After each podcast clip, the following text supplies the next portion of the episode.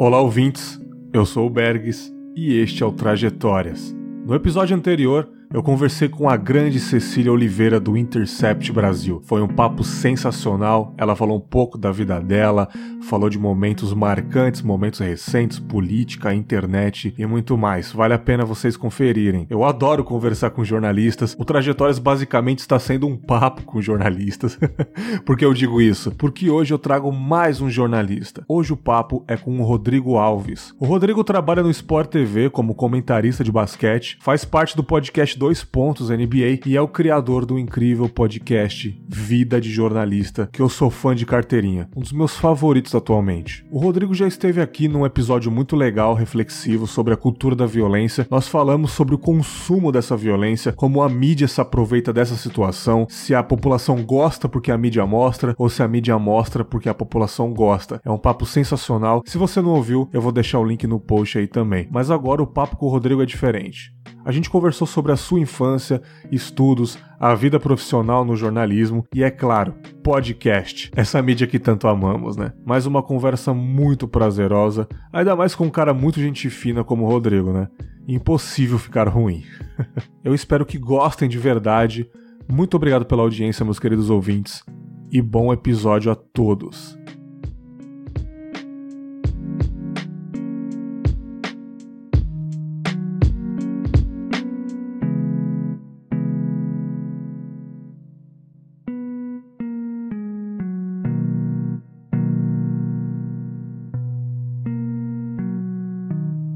Rodrigo, é um prazer ter você aqui novamente no Confinha. É, não sei se eu já te falei, já falei para outras pessoas que você é um dos caras mais simpáticos, mais gente boa que eu conheci na Podosfera ultimamente, né? Muito solícito, né? que gosta de conversar e pessoas que gostam de conversar, gostam de falar de histórias, bater aquele papo sincero estão sempre bem-vindos aqui no Confinha. E como eu disse na intro, você já esteve aqui para falar sobre a cultura da violência, o meu parceiro Vitor Magalhães. Foi um episódio sensacional. Eu adoro quando jornalistas falam sobre jornalismo, né, cara, de um jeito cru mesmo, sem medo, né, cara, até criticando algumas coisas. Eu acho bem legal, não tem nenhum problema nisso, né? Mas agora eu chamei você novamente para falar sobre a vida, sobre a sua vida, né? e a vida do pequeno Rodrigo Alves aí, né, começa começa pela infância. Então, cara, me conta aí de onde você é, o começo de tudo do pequeno Rodrigo. Fala, Bergs, cara, grande abraço para você. Feliz demais, cara, de voltar ao Confábulas. Esse episódio que você citou da cultura da violência, eu tenho um carinho muito grande assim por ele, porque ali você me, me provocou a falar de coisas que eu não estava acostumado a falar o tempo inteiro, né? Então, uhum. foi refletir sobre aquilo ali, foi bem interessante assim para mim, e é um episódio que eu guardo com bastante carinho assim. Então, prazer Valeu. voltar a trocar uma ideia com contigo. Ainda mais, cara, com esse time que você vem montando aí, né, cara, de jornalistas, com Cecília Oliveira, com Camila Olivo. Eu vesti a minha melhor roupa na quarentena aqui pra, pra tentar não ficar muito para trás. Mas, mas, cara, pois é, a minha. Eu, eu fico tentando às vezes lembrar coisas da minha infância, assim, e o que que influenciou no, no que eu me tornei depois, assim, né? Uhum. E, e o que mais me vem à cabeça é o quanto eu, eu rodei, né, pelo país quando eu era criança. Porque ah, é, meu, pai era, meu pai era bancário, né? Uhum. Meu pai já falecido, era bancário e ele era muitas vezes transferido para outras cidades. Ah, tá. E aí a família toda ia atrás. Eu, meu pai, minha mãe e depois minha irmã, que nasceu depois de mim. Então, por exemplo, com quatro anos, a gente se mudou para Goiânia. Eu sou do Rio de Janeiro, né? Nasci uhum. no Rio de Janeiro, morei no Rio até os quatro anos e fui para Goiânia e morei dois anos lá em Goiânia. Foi quando a minha irmã nasceu, mais ou menos nessa época. E, e a gente sempre voltava pro Rio nesses intervalos. A gente ia para algum lugar, voltava pro Rio, depois ia para outro. Então, eu lembro que depois eu voltei pro Rio e logo depois, sabe pra onde eu fui? Pra Vitória, meu amigo. Olha aí, olha aí, aqui perto, tá pertinho. É, só que foi muito rápido. Foram um pouco mais de seis meses em Vitória que a gente morou. E depois a gente voltou pro Rio. E aí, dois anos depois, eu fui morar em Manaus. Eu tinha mais ou ah, menos 10 anos. Paz. Eu morei, é, eu morei dois anos em Manaus, quando eu tinha 10 para 11 anos. Uhum. E, cara, foi uma experiência incrível morar lá. Depois eu nunca mais voltei a Manaus, o que é uma das grandes tristezas, assim, que eu tenho, porque eu morro de vontade de voltar. Pra uma criança, né, cara, você uhum. morar numa cidade que você tem um contato com a natureza muito muito fácil, assim, né? Sim, de você cara, conseguir né, fazer coisas ali. A, a, natureza, não sei como tá agora exatamente na cidade de Manaus, mas na época que eu morei lá, a natureza invadia muito a cidade, sabe? A ah. cidade invade a natureza e a natureza invadia de volta. Mudou então, bastante, cara. É, pois é, cara. eu imagino que hoje já seja muito diferente, mas eu lembro que eu tinha muito contato com bicho, essas coisas que criança adora, né? Então para mim era, era bem legal. Agora, tinha um efeito também isso, que era essa história de eu não parava em nenhum colégio, entendeu? Eu não conseguia criar laços de amizade com, com, com as pessoas da minha idade, porque eu tava sempre rodando. Sempre que eu voltava pro Rio, eu, eu voltava pro mesmo colégio. E então, assim, ainda tinha alguma coisa ali, né? Que você pegava. Ah, eu lembro dessas pessoas aqui da última vez, mas não era a mesma coisa, né? De você ter amigos ali de infância que você mantém anos a fio. Uhum. Então não tinha muito isso, eu não tinha muita raiz, né? Quando criança. Só depois, com 12 anos, que eu voltei pro Rio, a gente ficou de vez. Então, a partir daí, desde então eu moro no Rio de Janeiro e, e aí eu consegui me estabilizar, assim, na escola, né? Depois faculdade, enfim. Uhum. Mas eu lembro que ficou muito marcado isso para mim, assim, de ter rodado bastante, o que abriu bastante a minha cabeça, eu acho, como Sim. criança, né? Minha, da minha família, de. Principalmente porque, assim, quem mora no Rio, em São Paulo, no Sudeste em geral, eu acho que olha muito pouco, né, para fora da região Sudeste. Então, para mim já ficou um pouco mais natural isso, né? Conviver com outras regiões do país. Era muito comum na antigamente o serviço bancário ser transferido, né? É. Tanto assim, né? Hoje em dia eu vejo que não. As pessoas ficam anos estabilizadas na mesma cidade onde residem mesmo, né? Só que várias histórias, não a sua, é, a sua também, como outras. Ah, meu pai era bancário, fui transferido para outro país. Tem vezes é, assim também, também né, cara? É. é muito louco isso. E tipo, por um lado é ruim você não criar laços, mas foi só por um tempo também, né? Eu sim, vejo sim. muito mais benefícios nessa, nessa pequena vida cigana que você teve na infância, né? Do que malefícios. Eu vejo muito mais bônus, porque de certa forma você conheceu lugares, né, cara? É, então, eu também acho. Você voltou novo ainda pro Rio de Janeiro, né, Rodrigo? É, é. é eu tinha 12 anos, né, quando eu me fixei de vez no Rio, mas eu concordo contigo. Eu acho que tem, a, claro, tem o, os ônus também da coisa, mas Sim. acho que o bônus foi muito maior, né, de ter conseguido conviver com pessoas diferentes, regiões diferentes e, e a minha família depois, obviamente, manteve laços com essas pessoas, a gente continuava, de certa forma, em contato, não um contato muito próximo, porque não é como é hoje, né, que a internet facilita tudo, mas a gente continuava ainda em contato, então às vezes pessoas vinham pro Rio, a gente se encontrava, então acho que foi um período que é legal, assim, eu gosto de lembrar, acho que teve, teve bons momentos, assim, esse período da infância e entrando ali na adolescência, já iniciando a adolescência, mas antes ainda de pensar em faculdade, de uhum. pensar num trabalho, de pensar Sim. em ser jornalista, isso é uma coisa que veio bem depois. Mas sua infância foi bem tranquila, você era uma, uma criança bem agitada, era um rapaz bonzinho, com essa, talvez essa, essa vida cigana aí te deixava estressado, te deixava desobediente, como é que era? Não, cara, eu era tranquilo até demais, sabe? Quando eu olho para trás, eu gostaria de ter sido menos tranquilo, ah, assim, é? na minha infância. Eu era muito quietinho, muito tímido, assim, uhum. então... Isso até a adolescência também, cara. A adolescência também foi meio assim. Tanto que eu lembro que quando eu comentava na escola que eu ia fazer vestibular para comunicação, as pessoas gargalhavam, assim. Falaram, cara, Olha. como assim, cara? Fazer comunicação, você nem fala direito aqui na sala, entendeu? Você é todo quieto. Eu era, assim, muito íntimo com os meus amigos, sabe? E Sim. amigos e amigas próximos eu, eu lidava numa boa. Mas com pessoas que eu não conhecia, eu sempre fui muito travado. E acho que eu sou um pouco até hoje, sabia, Bergs? Eu, é não. eu tenho dificuldade, assim, de. Até, até no jornalismo, para fazer uma entrevista. Não uma entrevista que tá marcada, mas, por exemplo, para abordar pessoas na rua, que é uma coisa que o jornalista tem que fazer muito, né? Pessoas que são desconhecidas. Eu tenho dificuldade, eu fico meio travado, meio tímido. É uma coisa que eu tenho que fazer porque é a profissão, mas, uhum. mas eu acho que isso vem da infância, vem da adolescência. Eu era muito quieto. Eu acho que essa, esse lado mais espivitado, vamos dizer assim, a minha irmã ficou com o lado inteiro, assim, porque ah, a minha é? irmã era bem capetinha, cara. Ah. Eu lembro que em Goiânia, nessa época de Goiânia, minha irmã correndo pelo prédio, cara, caiu, bateu a cabeça e quebrou a cabeça. Eu lembro, é uma das, uma das cenas que eu. É engraçado isso, né? Eu não tenho muitas lembranças da, da, da primeira infância mesmo, assim, até uhum. uns 3, 4, 5 anos. Mas eu tinha uns 5 anos para 6 anos, eu lembro claramente dessa cena da minha mãe na janela e eu tava lá embaixo e a minha mãe gritando: sobe que a gente vai pro hospital porque a sua uhum. irmã quebrou a cabeça. Eu lembro claramente dessa Cara, cena. Essa, assim.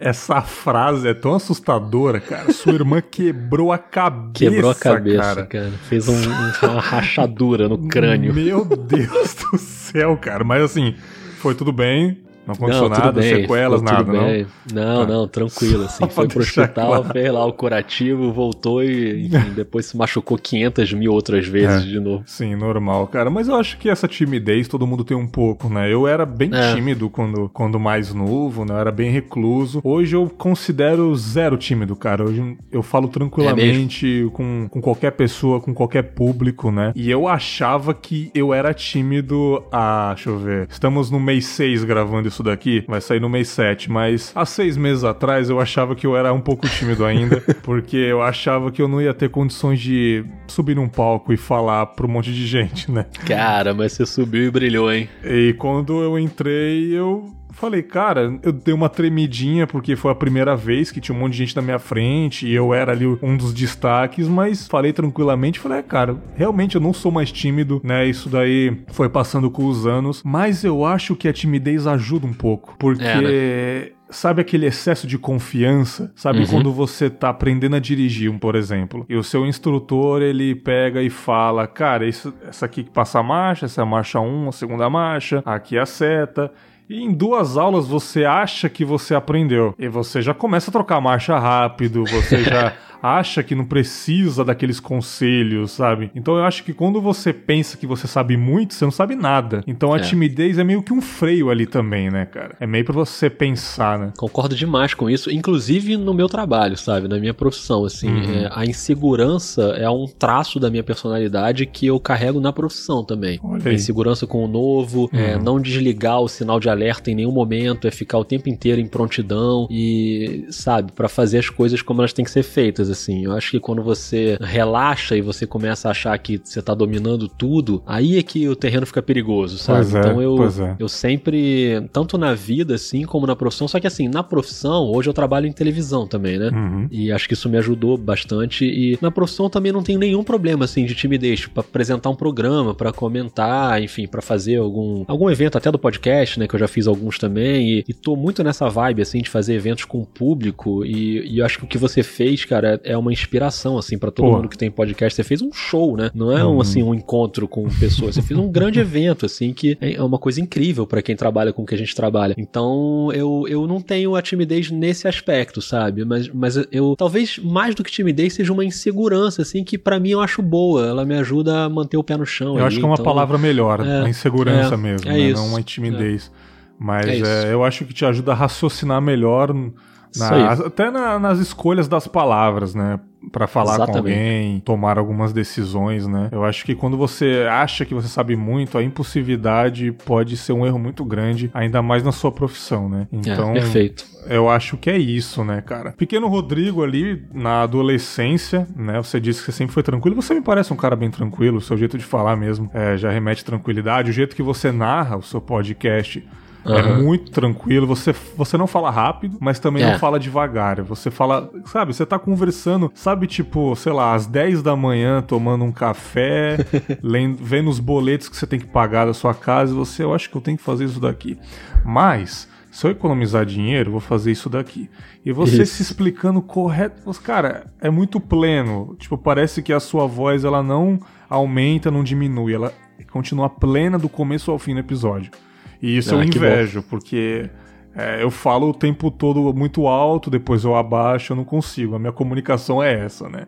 Mas a sua é muito boa. Falando em comunicação, sempre teve esse, esse gosto de comunicação, de jornalismo? O que te despertou ali na adolescência, 17, 18 anos, escolhendo alguma carreira? Alguém da família é jornalista? O que te despertou a vontade de ser jornalista, cara? É, não era um sonho, não era uma vontade assim que eu tinha antes. Nunca tive ninguém da família, nem amigos na profissão, nem em jornalismo, nem uhum. publicidade, nem em relações públicas, nenhuma área assim da comunicação. É, a minha escolha foi beirou o aleatório, assim, porque Olha eu lembro aí, que no ano do, do vestibular, assim, né? Era, era um pouco diferente do que é hoje, mas a gente ficava ali tentando escolher as coisas. Eu tava meio entre jornalismo e psicologia e desenho industrial, umas coisas que não tinham nada a ver uma com a outra, assim. Sim. Mas eu ficava lendo. Eu lembro que tinha umas apostilas na época, né? para quem ia fazer vestibular, para você escolher a sua carreira. E eu ficava lendo apostilas de papel mesmo, uhum. para tentar decidir ali para onde eu ia. E, mas assim, na, antes disso, na adolescência, eu sempre gostei muito de escrever. Ah. Então eu fazia jornal jornalzinho em casa, entendeu? Jornalzinho caseiro com as coisas de basquete, jornalzinho é, para falar sobre o meu campeonato de botão, para falar sobre o campeonato de videogame. Então eu gostava muito de escrever. E isso é muito curioso, cara, porque nos últimos anos eu participei muito de processo de seleção de estágio, né, no Globoesporte.com principalmente. Uhum. E hoje, quem trabalha principalmente na área de esporte e chega para essa área, geralmente você pergunta: "Por que que você quis fazer jornalismo?" A resposta geralmente é: "Porque eu adoro esporte, eu adoro futebol e é um jeito de eu trabalhar com esporte, com a coisa que eu amo." Uhum. O que é uhum. totalmente legítimo, mas na Sim. minha época era raro ter isso assim. Na minha época as pessoas faziam jornalismo porque gostavam de escrever, basicamente. É porque hoje o texto, ele não tem a mesma importância que ele tinha, né, 20 anos atrás, assim. A coisa mudou muito, o texto uhum. se pulverizou de,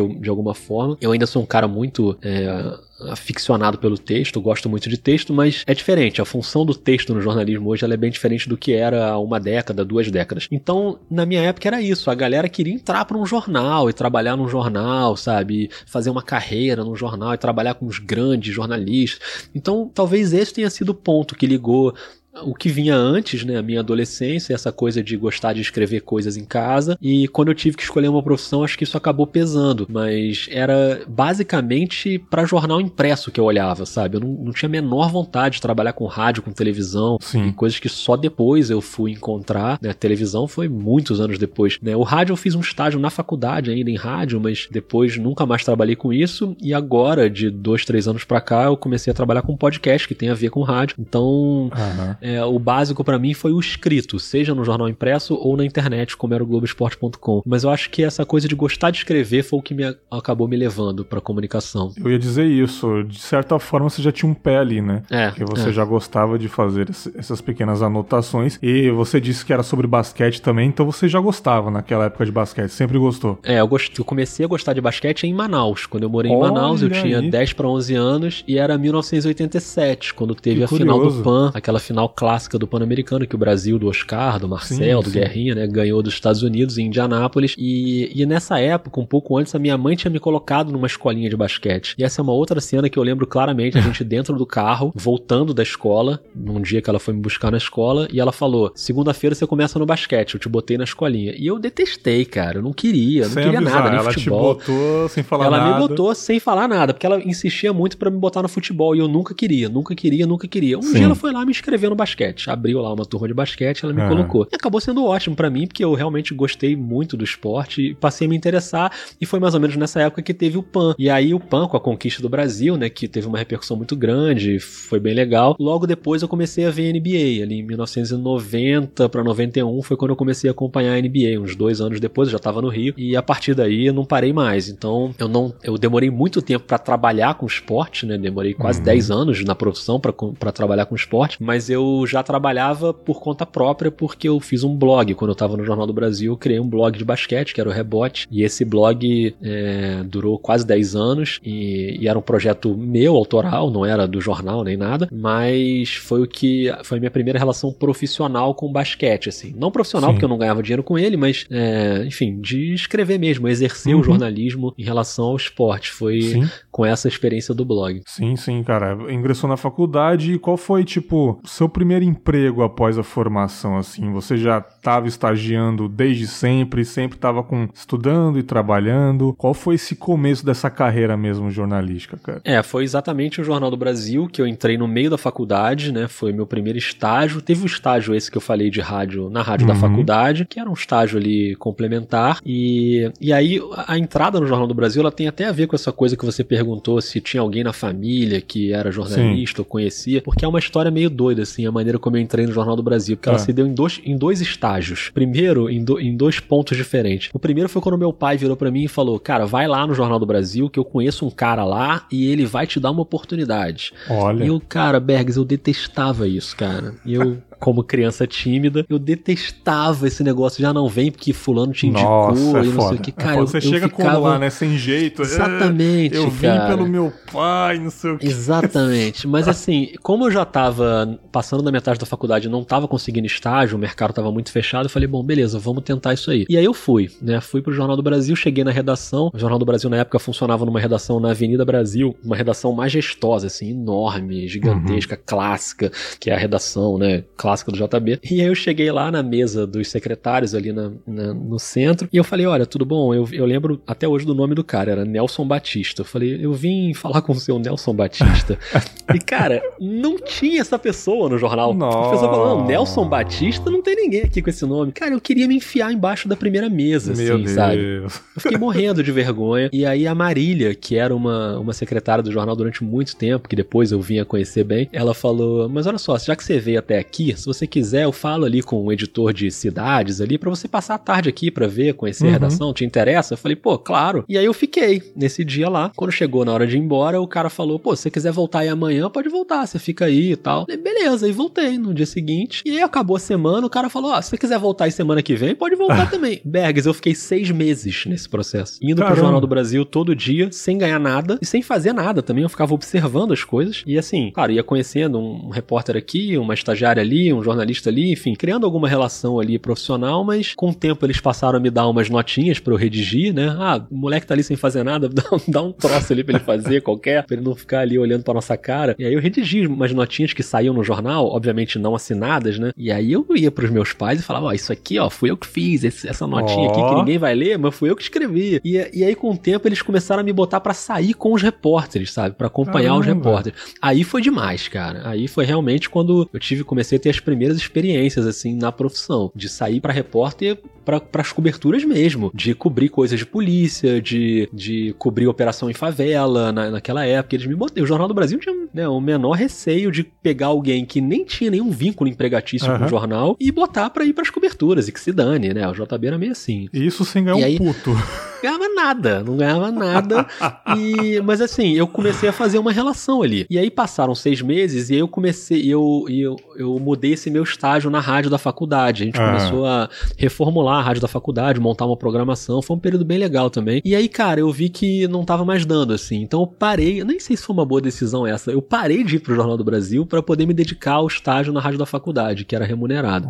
Olha. E... Mas aí beleza. E aí passou um ano disso. E aí um ano depois o JB abriu uma prova de estagiário. Nessa época sempre tinha, né? Em todos os veículos você tinha as provas de estágio. Então era a prova da Globo, a prova do Jornal do Brasil, a prova do Jornal Dia, a prova do Jornal Globo e por aí vai. E aí eu me inscrevi na prova e aí eu fiz o processo de seleção do JB. E aí passei no processo de seleção e aí virei realmente um, um estagiário oficial um ano depois. E eu lembro que na reta final do processo com o RH, é, quem estava presente era a Marília, que era aquela secretária que eu falei da, da mesa. Sim. E aí, no- na frente da turma, eram, uns- eram uns 30 finalistas, assim. A Marília olha e fala: Pô, tô te reconhecendo. Você não era aquele garoto que ficou aqui na redação Uhum, uns aí. meses e tal. Cara, aí todo mundo que tava comigo no processo de seleção já começou a me olhar torto, assim. Fala: Pô, esse aí já passou, né? O cara tem Ah. peixe aqui dentro, já conhece ele. E nem era nada disso, assim. As, as outras pessoas nem me conheciam. Mas eu tive esses dois momentos, assim. A ida lá como um visitante durante meses e depois eu passei em 1998. Aí eu passei na prova de estágio e comecei a estagiar de fato e fiquei oito anos trabalhando no jornal. Olha aí, cara. Então, tipo, te ajudou esses seis meses visitando lá, de Total. certa forma, né, cara? Você, Total. tipo, virou um funcionário depois, já com É. experiência lá dentro, né, É, já cara? conhecia ali mais ou menos como as coisas funcionavam, né? Porque quando a gente chega num estágio, no jornalismo, acho que em várias áreas, né? Você chega meio, né, sem saber, assim, o que, que você vai encontrar e tal, dá um certo nervosismo. Então eu já tinha, pelo menos, quebrado esse gelo um pouquinho. Mas, mas ali era diferente. Aí quando eu entrei como estagiário, aí realmente eu já tinha mais funções mesmo, até de repórter no- dentro do jornal. Já era uma coisa, era um, um outro nível, assim, de, de quantidade de trabalho, de responsabilidade no trabalho. Então, pra mim, foi a, a minha grande escola no, no jornalismo, foram esses oito primeiros anos, assim, e mais esses meses de apêndice aí no JB. Sim, sim, mas esses anos todos lá no JB foram bem produtivos, você acumulou muita experiência, teve coisas inusitadas, o que que você lembra aí? Não, foi sim, cara. Eu lembro que eu trabalhei em, em áreas muito diferentes, né? Eu comecei na área de ciência, os três primeiros meses de estágio foram no caderno de ciência. Eu lembro que eu levava muito esporro, Bergs, porque meu texto era muito ruim.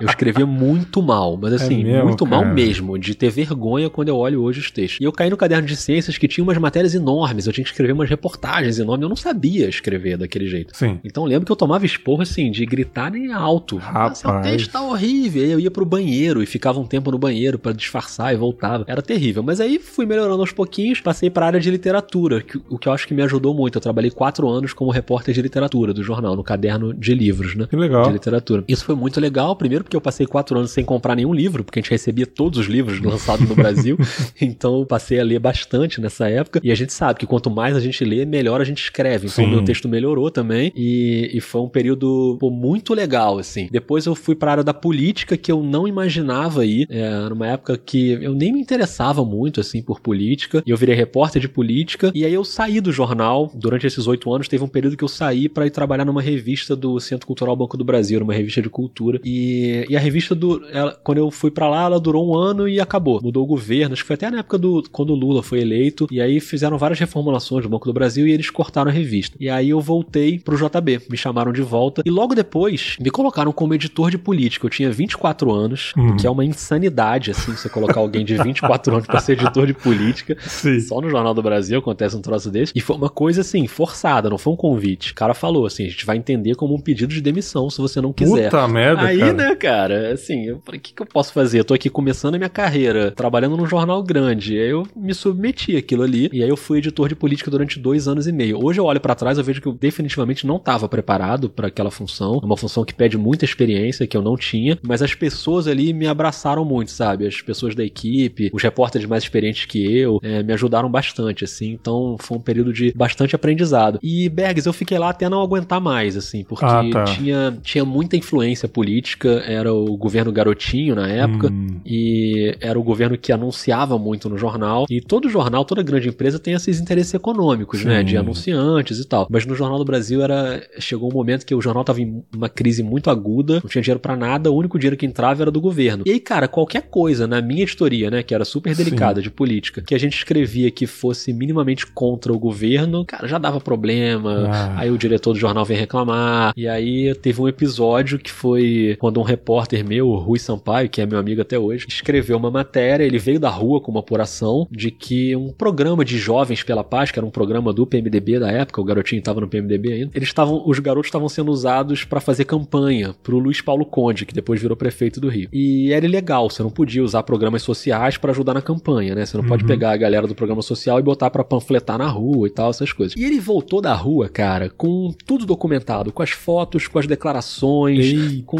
tudo, assim. Era uma matéria pronta e era claramente a minha melhor matéria do dia. E aí a gente foi pra página 3, como a gente diria, né? A uhum. matéria mais importante, ela vai pra página 3 do jornal, que é quando você abre o jornal, é a primeira matéria que você vê. E aí eu botei na página 3, falei, vamos nessa. e aí o editor-chefe, quando viu na hora lá do fechamento, né, veio falar, Rodrigo, essa matéria aí. E o cara tentou, tentou me convencer que jornalisticamente não era para estar tá na página 3, sabe? E você já tinha experiência suficiente pra você, não, não isso daqui é uma já, baita matéria. Eu já sabia exatamente o que estava acontecendo, né? Ele não queria que a matéria fosse publicada ali. Na verdade, ele até queria, quem estava acima dele é que não queria. Sim, é verdade. Mas. E aí ele ficou tentando me convencer, mas aí nessas horas é uma coisa que eu levei depois pra profissão. Se tiver que ter censura, vão ter que me censurar. Eu não vou me autocensurar entendeu? Eu não vou me entregar e falar, ah, ok, eu vou tirar. A não ser que o cara vire para mim e fale, olha, você tem que tirar porque o dono do jornal não quer que essa matéria saia. Aí você é uhum. funcionário do jornal, você não tem outra saída, né? Você argumenta e tal, mas beleza. Mas se o cara não ia me convencer jornalisticamente que aquela não era a principal matéria do dia. E ela foi publicada, e aí no dia seguinte deu uma merda, assim, o diretor Nossa. botou o cargo à disposição, Caraca. falou que se eu não posso mandar no meu jornal, eu vou embora. Ele era muito amigo do garotinho. Ah, e aí esse tá editor-chefe me, chamou na, é, me chamou na sala e falou, Rodrigo, a partir partir de hoje, faltavam três meses para a eleição de prefeito. Falou, cara, a partir de hoje não pode publicar uma linha que seja contra o PMDB, o Garotinho, a Rosinha, o Conde ou qualquer pessoa do partido. Putz. Aí eu falei, tá bom, tô, tô indo embora então, não vou continuar. Aí, não, mas não é assim, não sei o que. Eu falei, cara, posso eu, como editor de política, trabalhar com uma norma dessa, né? Eu sei que o jornal tem seus interesses, todo lugar tem seus interesses, e a gente tem que engolir um sapo ou outro de vez em quando, mas nesse nível não dá. Não dava para ser editor de política sendo proibido, né? Pré-censurado de publicar qualquer coisa que, que fosse contra o governo, ainda mais um governo que rendia muita coisa contra, né? Porque Com certeza, tipo, coisa ou, contra. Ou você, ou você trabalha numa redação de jornalismo numa, ou numa agência de publicidade. Né? Exatamente, né? Eu não tô trabalhando no portal do governo, sabe? é e aí eu fui embora, cara, e eu Sim. não tinha nada, eu fui para casa, fiquei uns seis meses sem emprego, tentando me virar nos frilas, e eu já fazia o blog nessa época, tentei dar um gás no blog, mas enfim, o blog não era remunerado, e foi a minha saída do JB foi assim, foi meio triste, porque Sim. foi um lugar onde eu trabalhei durante oito anos e que me ajudou muito, mas de maneira assim, pensando no lado trabalhista, o JB era uma tragédia. O JB nunca nesses oito anos depositou um centavo de fundo de garantia, para você ter uma ideia. Nossa! E assim, direitos trabalhistas o jornal ignorava completamente. Então teve uma época que tirou todo mundo de CLT e botou todo mundo como pessoa jurídica para pagar menos imposto. Caramba! É, tinha um monte dessas coisas. Tanto que um monte de gente entrou em processo contra o jornal e acabou ganhando uma boa grana, assim. Teve gente que comprou apartamento com processo é, contra o JB. Eu acabei não entrando porque eu, eu bobiei, assim. Eu fiquei naquela, pô, mas será que eu vou voltar pro jornal? Eu tava ali desempregado. E aí o tempo passou e eu perdi o prazo, né, do processo e acabei não entrando. Mas foi uma saída triste, mas que não apagou o que aconteceu antes, sabe? Foi um período que eu convivi com jornalistas incríveis e guardo com muito carinho, assim. Ficou esse, pra experiência, né? Ficou pra lição de Totalmente. vida também, né? Não tem o porquê você falar, ah, que pena, não sei o que, ah, que saco. Não, essa, não, de jeito essa nenhum. fase. Não, foi, foi maravilhoso também. Foi né? legal demais, foi legal demais. Né, e como qualquer fase, ela teve seus problemas, né? Com como certeza. Até hoje tem problema. Em tudo que a gente faz, você vai ter ali o um momento que você vai se apurrenhar, não tem jeito. Sim, saiu do JB, você ficou um tempo parado, né, nos freelancers. E depois, cara, eu quero saber quando você entrou pra Rede Glóbulo, cara. Quando que então, você... antes disso, eu ainda derrubei mais algumas empresas, que eu já derrubei algumas empresas na, na minha vida, Meu né? Deus do céu, não, vamos, vamos não, contar assim, que eu tô agora curioso. Você é o Maurício Meirelles do jornalismo. o meu colégio, por exemplo, a minha escola acabou. A minha faculdade acabou. É, Qual faculdade que era? A minha faculdade era Gama Filho. Ela acabou por meu falta Deus de qualidade. Do céu, meu Deus. Ela, o curso foi encerrado por falta de qualidade. O MEC falou, amigo, não dá mais. Encerra, encerra esse troço aí. Foi isso que aconteceu.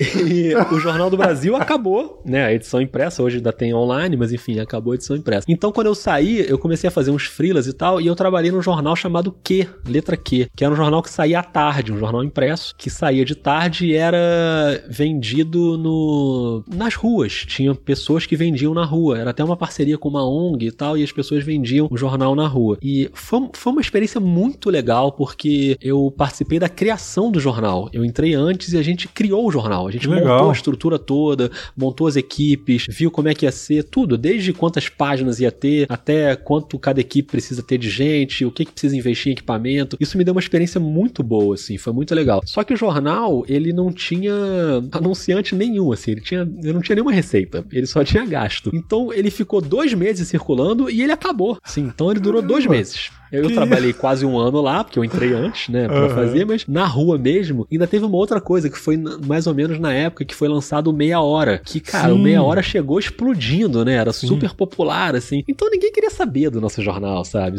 Todo mundo queria saber do Meia Hora. E aí o jornal naufragou lindamente, assim. Mas, cara, era uma experiência muito louca, porque o jornal era publicado à tarde. Então a gente tinha que chegar na redação quatro e meia da manhã, cinco Nossa. da manhã.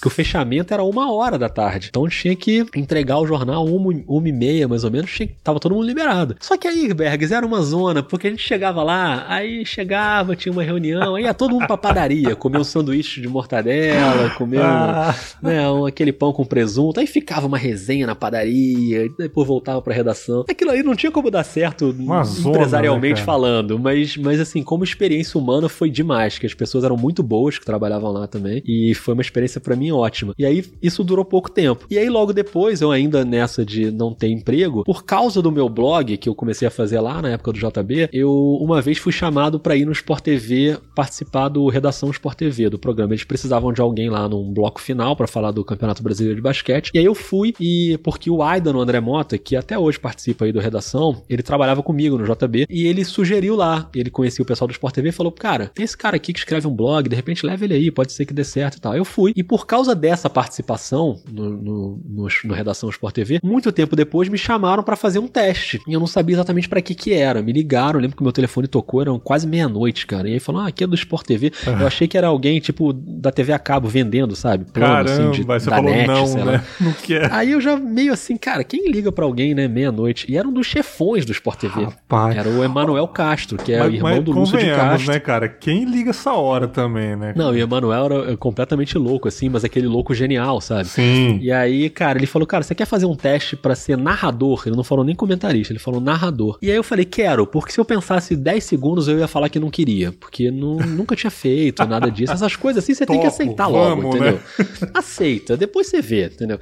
E aí, beleza. E aí ele falou, não, porque a gente vai ter o campeonato mundial, a gente tá querendo ampliar o time de narradores. E era tudo mentira, não era nada disso, é porque ele não podia falar. Eles tinham conseguido um contrato com a NBA para transmitir jogos da NBA na web, ah. no Globoesporte.com. Mas ele não podia revelar isso ainda. E a pauta não era para ser narrador, era para ser comentarista. Mas o meu teste, o primeiro teste foi de narrador. E ele falou: então você vem aqui na Globo, na redação da Globo, no Jardim Botânico, foi a primeira vez que eu entrei na redação da Globo, e eu vou colocar um jogo para você narrar, vai ser você sozinho, não vai ter comentarista com você, e vai ser o jogo tal. Era um jogo do, do Pan-Americano de Santo Domingo, eu acho, um jogo da seleção brasileira. Aí o que, que eu fiz, cara? Eu fui estudar esse jogo, né? Peguei Sim. lá as escalações todas, estudei o jogo inteiro para chegar lá super preparado. Obviamente, quando eu cheguei lá, ele botou outro jogo para eu fazer, não era aquele que tava combinado.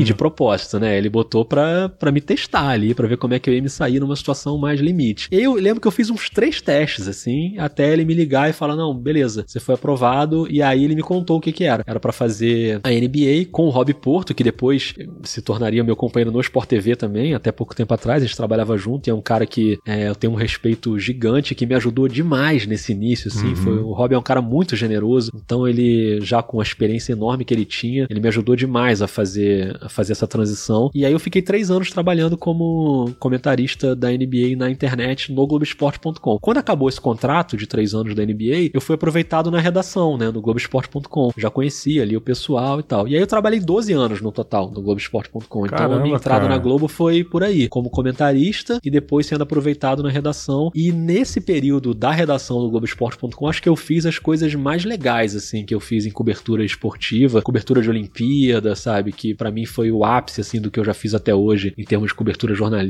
Ali eu aprendi demais. Foi como se fosse um novo ciclo, assim, de aprendizado, sabe? Só que agora dentro da área de esporte. E é um, um período que eu guardo também com muito carinho. Você ficou dedicado nas Olimpíadas mesmo, então, teve uma é. época, né?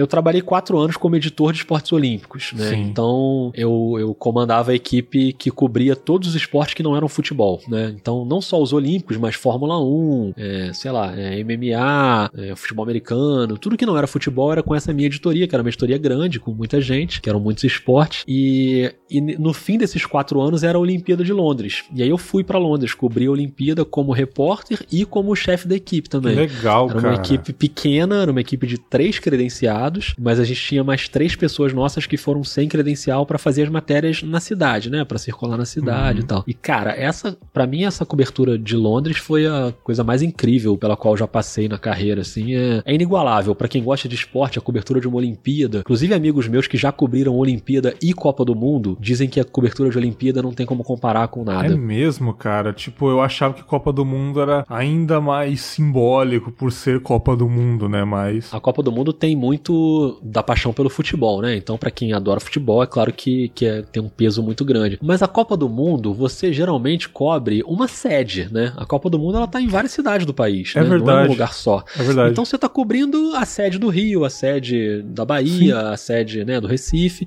Você tá cobrindo ali três seleções, quatro seleções e beleza. A Olimpíada, cara, é a nata do esporte mundial na mesma cidade, no mesmo lugar, no mesmo parque olímpico. Tá todo mundo ali, sabe? Sim, os, os maiores atletas, sabe, da, da, daquela geração estão ali. Claro que a Olimpíada tem também, né? Às vezes a vela é numa outra cidade, o futebol claro, é numa outra claro. cidade, mas a, o grosso da cobertura tá ali. E, e numa Olimpíada como a do Rio, que veio quatro anos depois, a Olimpíada era aqui. Então as equipes eram muito grandes, porque você não tinha o gasto de viagem, né? Então você conseguia credenciar muita gente e você distribuía mais a cobertura. Em Londres, não, cara. Em Londres era aquela galerinha ali para cobrir tudo, né? uhum. né? Tudo, entre aspas, você não consegue cobrir tudo, mas para abraçar o máximo que você podia. Então, assim, eu lembro de, cara, a gente virava noites no saguão do hotel escrevendo matéria. E isso é muito legal, porque na Olimpíada rola uma camaradagem enorme, né, entre, entre concorrentes. Imagina. Então a gente juntava as equipes. Era a equipe do Globoesporte.com, a do Estadão, a da Folha de São Paulo, a do Globo, todo mundo trabalhando junto, escrevendo matéria junto, sabe, no mesmo lugar, no saguão do hotel, pedindo pizza de madrugada para não morrer de fome ali, porque não tinha muito o que comer. E era isso, e era, era um clima, cara, que é incrível. E alguma das matérias que eu fiz, assim, nessas duas Olimpíadas, eu guardo como as mais marcantes para mim, porque foi realmente o que de mais importante eu fiz em cobertura esportiva, né? Hoje Sim. eu trabalho como comentarista, é diferente, mas como repórter mesmo, eu lembro de algumas matérias ali que eu fiz, cara, que até hoje eu revisito, assim, porque Fala para mim uma, matérias que você amou fazer, cara? Cara, assim, vou te contar uma de Londres, por exemplo. Em Londres eu cobria os esportes coletivos, o basquete, uhum. o vôlei e o handball, basicamente, e depois outras coisas também que a gente acaba fazendo um pouco de tudo. Sim. Mas, mas eu lembro, por exemplo, de uma cobertura é, muito marcante para mim, que foi a do vôlei feminino, né? O vôlei feminino foi campeão em Londres, com uma, uma trajetória heróica em que o Brasil, na, nas quartas de final, ele não perdeu um jogo por milagre, assim. Uhum. É, porque teve, sei lá, cinco match points contra, assim, pra Rússia fechar o jogo e o Brasil conseguiu virar o jogo, uma virada incrível e ganhou moral e, e, e a seleção feminina depois foi campeã. Então acompanhar essa trajetória foi pô, muito impressionante. Eu nunca tinha feito cobertura de vôlei. E o masculino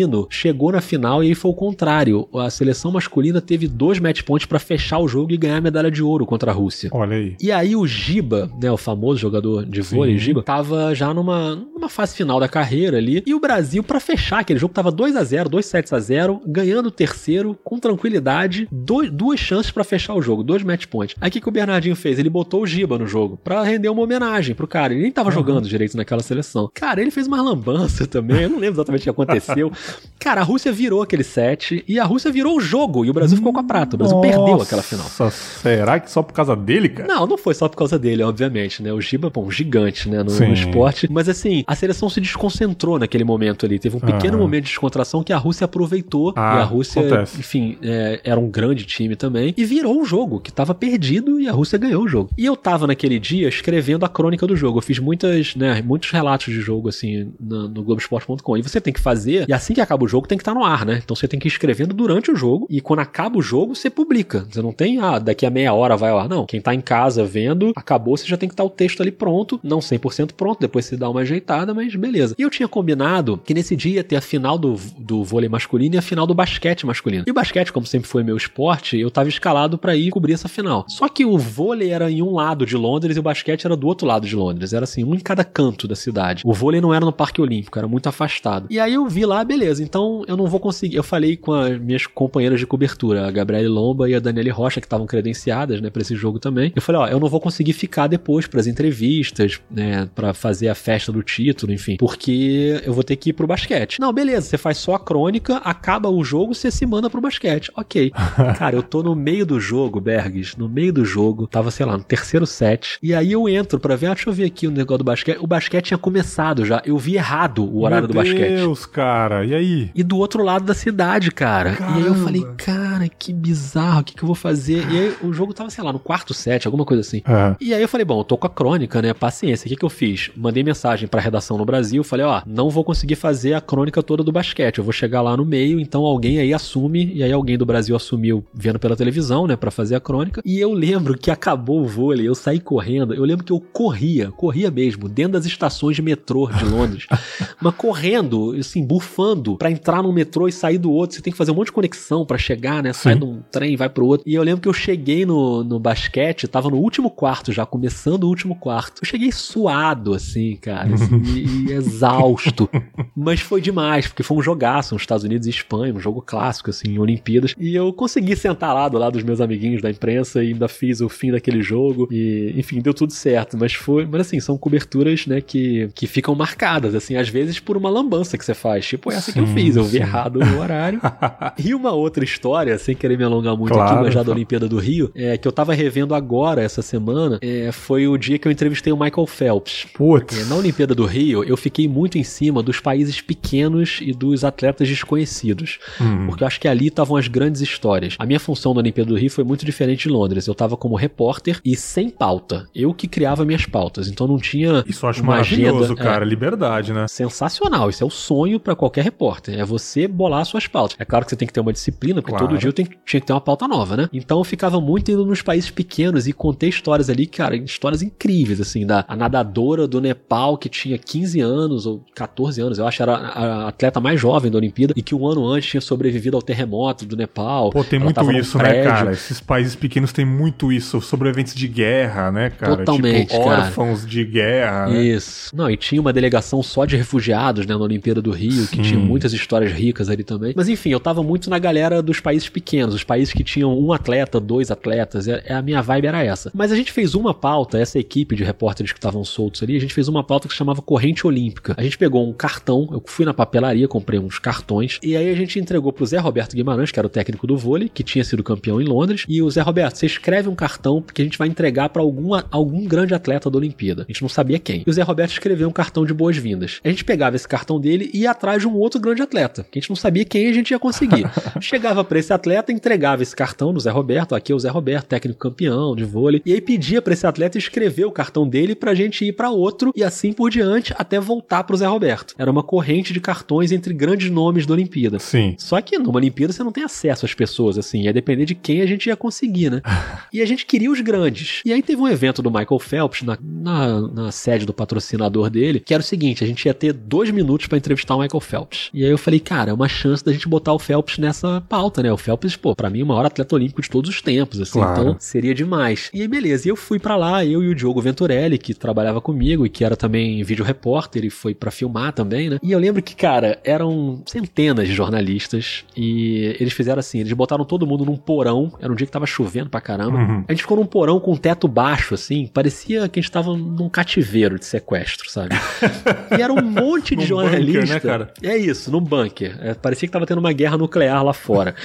e aí a gente ficou umas quatro horas nesse lugar esperando porque eles fizeram um esquema que eles iam chamando grupos. Então subia um grupo de quatro jornalistas pra entrevistar o Phelps. Você entrava numa sala e aí cada pessoa tinha dois minutos pra falar com o Phelps. E eram grupos, eu lembro que o meu grupo éramos eu e o Diogo, né? Mais um- uma equipe da Alemanha e duas equipes da China. Então a gente ficou quatro horas ali naquele lugar e quatro horas você começa a pensar bobagem, né? Já ficamos eu e o Diogo ali, aí, cara, o que, que a gente vai falar? Que a gente vai perguntar pro cara? Que eu sabia que eu queria fazer essa pauta no cartão. Levei o cartão, o cartão que eu tinha na mão era do Teddy Riner, que era o, o judoca francês, mega judoca, super incrível, ficou Uhum. invicto 500 anos, foi perder a luta dele agora, recentemente, a primeira luta, e era um cara grande daquela Olimpíada. E aí eu queria entregar, só que eu tinha dois minutos. E aí o Diogo, que é outro maluco também, falou: não, cara, a gente tem que fazer um negócio também pra tentar viralizar aí com o Phelps, fazer uma pauta mais divertida. Olha ó a visão, a visão do cara. Eu falei, Diogo, a gente tem dois minutos pra falar com o Phelps. Não, mas vamos pensar numa coisa aí e tal. E aí nessa, cara, ele lembrou da narração do Galvão Bueno na Olimpíada de Pequim, 2008, que é uma prova do Phelps, o 200 de borboleta, que ele quase perde a prova, ele ganha no toquinho do dedo, que o Galvão tem uma narração que virou meio um meme, que ele fala, ganhou, perdeu, ganhou. sim, o Galvão sim, se sim. confunde todo naquela narração. Aham. E aí o Diogo falou, cara, vamos pedir pro Phelps gravar uma mensagem pro Galvão. Pra falar que ele ganhou aquela prova. Tipo, zoando o Galvão. Eu Falei, cara, a gente tem dois minutos pra fazer isso, mas vamos lá. Falei, vamos fazer, vai dar certo. A gente subiu depois de quatro horas, aí a gente entrou, e aí fiquei eu sentado de frente pro Phelps com o microfone e o Diogo com a câmera atrás de mim gravando. E aí o chinês começou a fazer os dois minutos dele. Depois ia vir pra gente. Nisso o Diogo cutuca meu ombro e fala: Cara, o microfone não tá funcionando. Nossa senhora. Cara, Bergs. Ah, não. Que pesadelo. Aí eu falei, como assim, Diogo? Cara, não tá funcionando e o Diogo suava atrás de mim. Eu tô suando ouvindo isso, cara.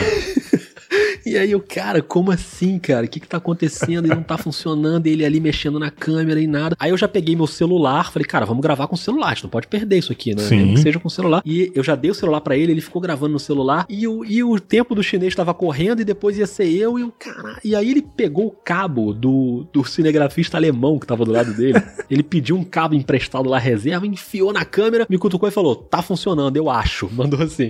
Nossa, velho. Não. Aí eu falei, não. Continua no celular também, grava no celular pra ter. E aí, beleza, veio pra mim. E aí eu fiz a parada do cartão com o Phelps. Eu falei, Phelps, a gente tá fazendo aqui uma reportagem, eu tenho um cartão do T de Rini. Aí ele ficou super feliz. Eu mostrei o cartão pra ele, tinha mensagem lá, uma mensagem lá motivacional. Eu falei, eu queria que você escrevesse, que você anotasse e escrevesse um cartão pra um, outro atleta que a gente não sabe ainda quem é. E ele super simpático, porque podia dar errado, né? O cara podia Claro. não tá nessa vibe. Não, não, faz uma pergunta aí, aqui é uma entrevista e tal. E aí ele anotou lá, escreveu o cartão, devolveu e beleza. E aí eu mandei, né? Eu falei, ô Phelps, a gente tem o nosso maior narrador no Brasil, Galvão Bueno, ele.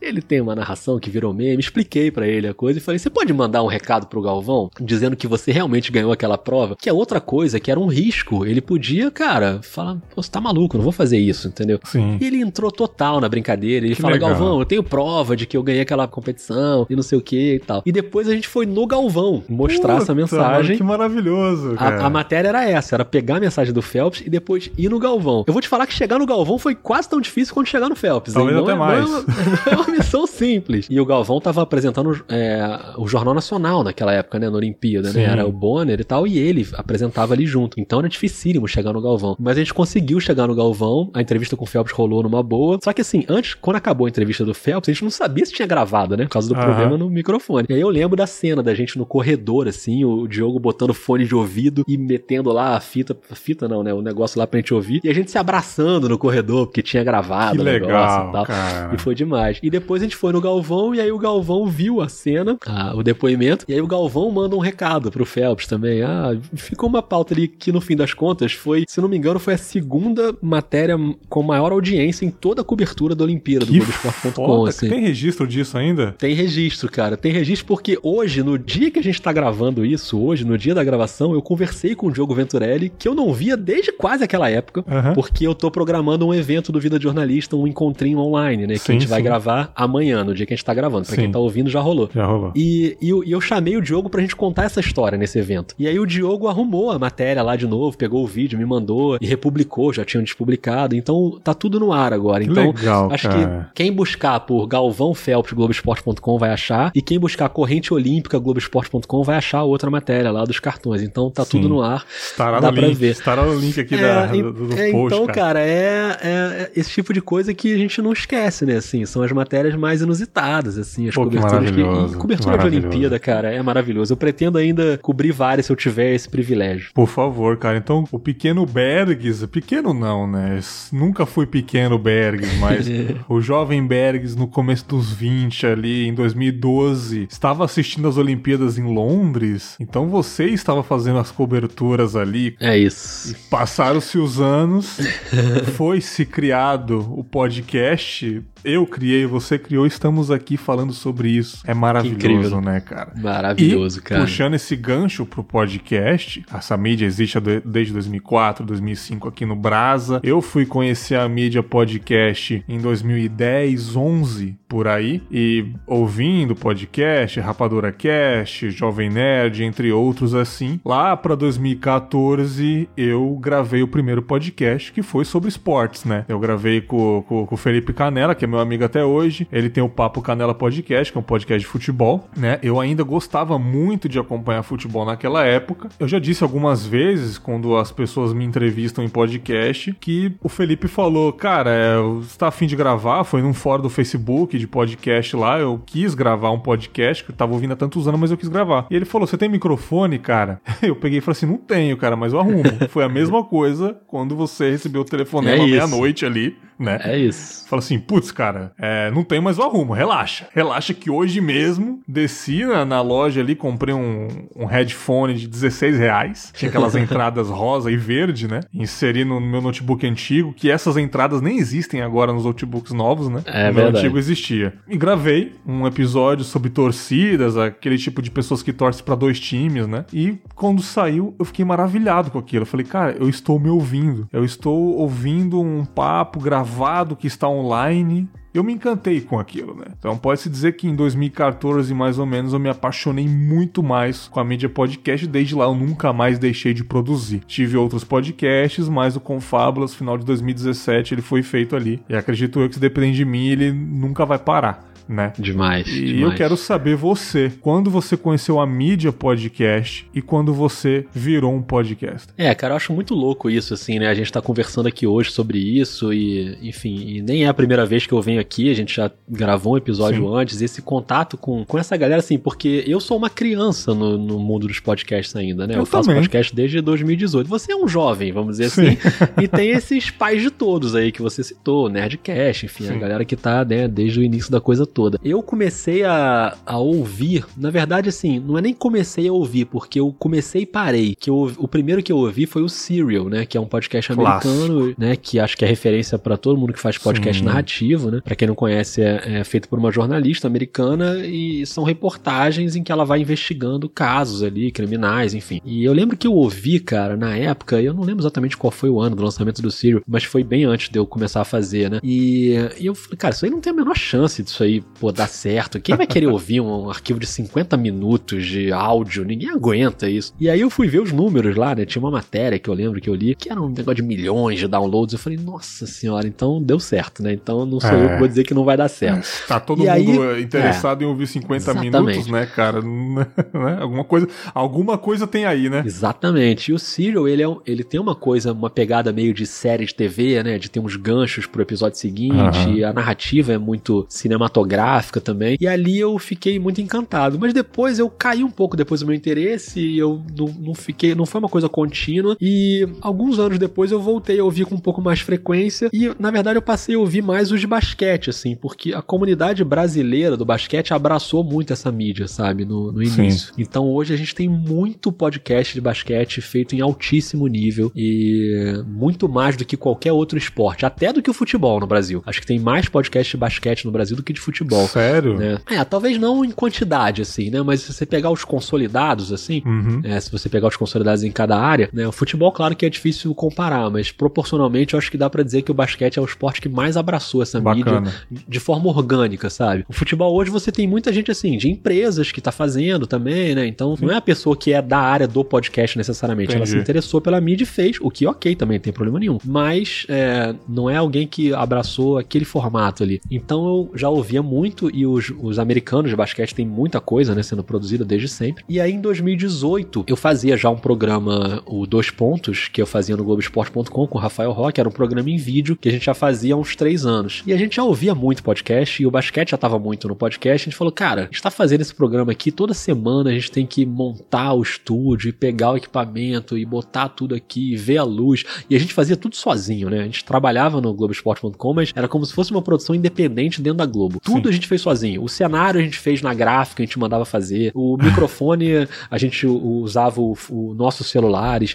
O tripé eu comprei no Mercado Livre por 10 reais. Uhum. Então, assim, era tudo a gente que dava um jeito. E aí a gente resolveu, cara, vamos fazer em podcast, porque a gente vai conseguir viabilizar de uma forma mais prática e a gente entra num formato que a gente já gosta e que a gente sabe que as pessoas gostam no basquete. E aí deu super certo. Em 2018, na final da NBA, a gente migrou para podcast e a gente tá até hoje fazendo. Toda quinta-feira tem episódio e, e funcionou muito bem. E aí, quando acabou a temporada da NBA, foi quando eu tinha me mudado pro Sport TV de forma fixa, né? De Sim. dois anos mais ou menos pra cá, eu tô fixo como comentarista de basquete do Sport TV. E quando acabou a temporada, deu aquela baixada na produção e eu tinha já essa ideia desde a Olimpíada de Londres, voltando lá para Londres, de entrevistar jornalistas, de saber sobre o método do jornalista, como é que o jornalista trabalha, como é que é a maneira de produzir reportagem, o que, é que tem de bastidor ali naquela cobertura. Só que eu também queria fazer em vídeo, eu não tinha equipamento em vídeo para fazer, e também em vídeo é complicado, né? Que para você fazer tem que ser presencialmente, você não vai ficar fazendo à distância. Eu não ia conseguir ficar viajando, saindo do Rio para fazer um projeto independente. E aí eu falei, bom, já faço dois pontos em podcast, vou fazer, tirar essa ideia da gaveta em podcast também. Sim. E aí eu comecei a fazer o Vida de Jornalista em agosto de 2018. Daqui a pouco ele faz dois anos e desde então é um, uma das minhas grandes paixões, assim. Eu realmente é, abracei demais esse projeto. É um projeto totalmente autoral, eu faço ele todo sozinho, todas as etapas. Então, dá um trabalho desgraçado, obviamente. Você sabe o que é ter trabalho para fazer Nossa. as coisas também. Mas, é, em compensação, também é uma coisa que eu tenho como minha, sabe? Assim, é, é o meu jeito de fazer aquilo ali. Eu faço do jeito que eu acredito que, que é o correto. Não o correto, né? Não tem muito isso de correto, mas o melhor jeito, assim, para tentar fazer. Então, o Vida hoje, é, o Vida e o Dois Pontos são duas produções que eu gosto muito de fazer e, e acho que hoje eu tô muito apaixonado, assim, por essa mídia, entendeu? Eu sempre brinco, Berg, que quando fala assim, ah, mas você é um podcaster e tal, eu falo, tudo bem, mas assim, antes de tudo eu sou um jornalista. Claro. E, o podcast hoje é a maneira que eu encontrei para contar minhas histórias, sabe? Uhum. Pode ser que daqui a três anos, cinco anos, eu esteja fazendo outra coisa, que pinte uma outra plataforma, assim como eu já trabalhei em site, em televisão, em rádio, em jornal impresso, é, hoje eu tô trabalhando com podcast e com televisão. Pode ser que daqui a um tempo seja uma outra coisa. Então, não sei se eu vou fazer podcast para sempre, mas hoje eu adoro fazer e pretendo fazer por muito tempo. Para sempre, acredito que nem eu também, né? Mas assim, entre nós vai demorar um pouquinho, né? Pra vai, gente vai.